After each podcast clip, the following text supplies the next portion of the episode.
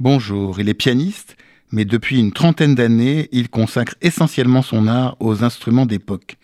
Robert Lavigne, puisqu'il s'agit de lui, vient de faire paraître pour le label ECM New Series une intégrale des sonates de Mozart, jouée sur un des pianos du compositeur, un forte piano, acquis par Mozart à Vienne en 1782.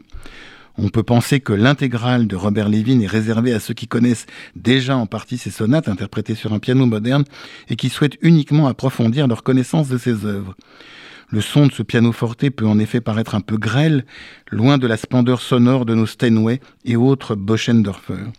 Mais c'est en fait à une vision passionnante que nous invite Robert Levin, semblant parfois comme improviser ces sonates que Mozart écrivit il y a deux siècles et demi.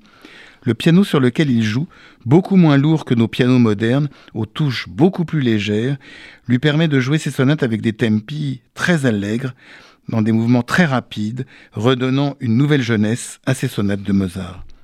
Mais qui est Robert Levin, ce pianiste malheureusement si peu connu en France? Il est né en 1947 aux États-Unis dans une famille juive. Très doué pour le piano, il est venu étudier en France à l'âge de 12 ans avec la mythique Nadia Boulanger cette même Nadia Boulanger, auprès de laquelle tant de grands musiciens du monde entier et au premier rang des Américains sont venus étudier. Je veux parler de Leonard Bernstein, Aaron Copland, Daniel Barenboim, Quincy Jones et plus proche de nous, Michel Legrand et bien d'autres. Nadia Boulanger a enseigné le piano et la composition à Robert Levin durant cinq années, lesquelles ont marqué à vie le jeune pianiste.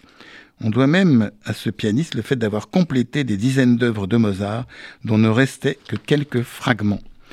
Robert Levin joue malheureusement peu en France, mais on peut écouter ses disques, cette intégrale des sonates de Mozart tout d'abord, pour les esprits curieux, et puis des concertos pour piano du même Mozart, des concertos de Beethoven et des œuvres pour piano seul de Franz Schubert.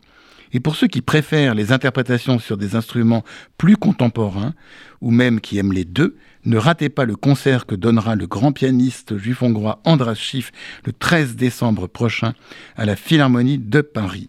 Il donnera les concertos pour piano seul de Jean-Sébastien Bach en compagnie de l'orchestre de chambre qu'il a constitué.